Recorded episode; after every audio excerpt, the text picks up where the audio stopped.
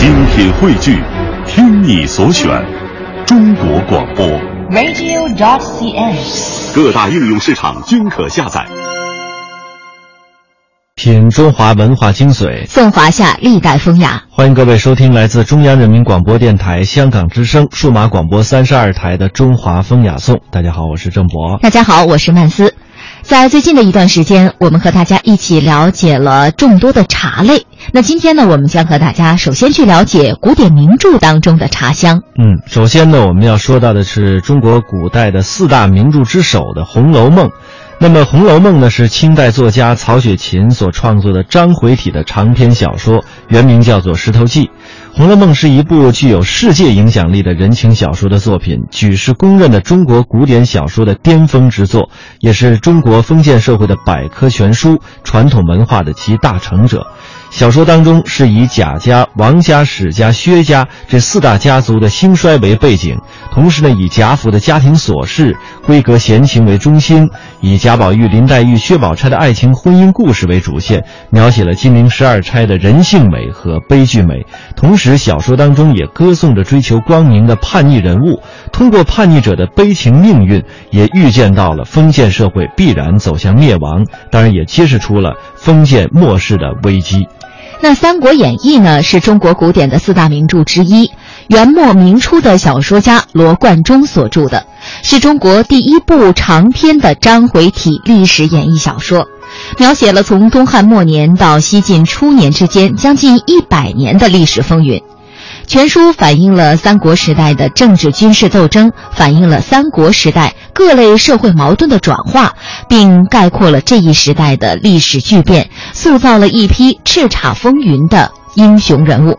那您知道《红楼梦》和《三国演义》以及《水浒传》当中关于茶文化有着怎样的描述吗？那接下来我们就通过一段音频去了解一下。我家父母俱已亡故身边只有两个老妈妈，一个小丫头服侍。我不吃洛安茶，知道，是老君梅。用的是什么水？是金梅蒸的水。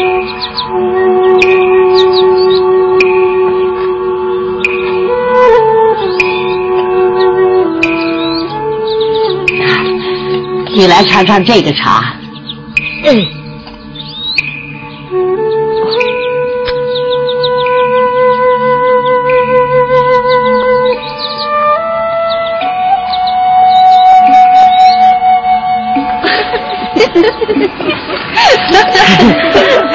好是好啊，就是有点淡了，再熬浓点就更好了。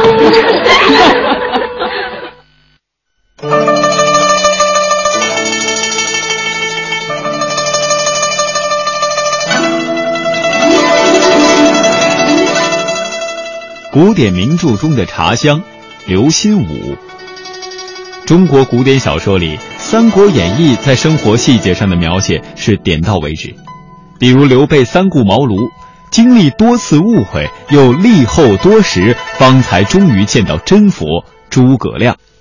二人叙礼毕，分宾主而坐，童子献茶，什么茶不再交代，茶具用水更略而不提。《水浒》则进了一步，对生活场景的描摹有粗有细，拿写茶来说，就相当细致了。《水浒》中的王婆贪贿说风情等情节里，写到王婆的茶肆，这其实应该算是一个冷热饮店，不仅卖茶，也卖别的饮品。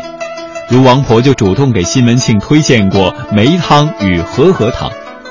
作者写这些细节，不光是留下了社会生活的斑斓图景，有助于展拓读者阅读时的想象空间，也是揭示人物心理、丰富人物性格的巧妙手段。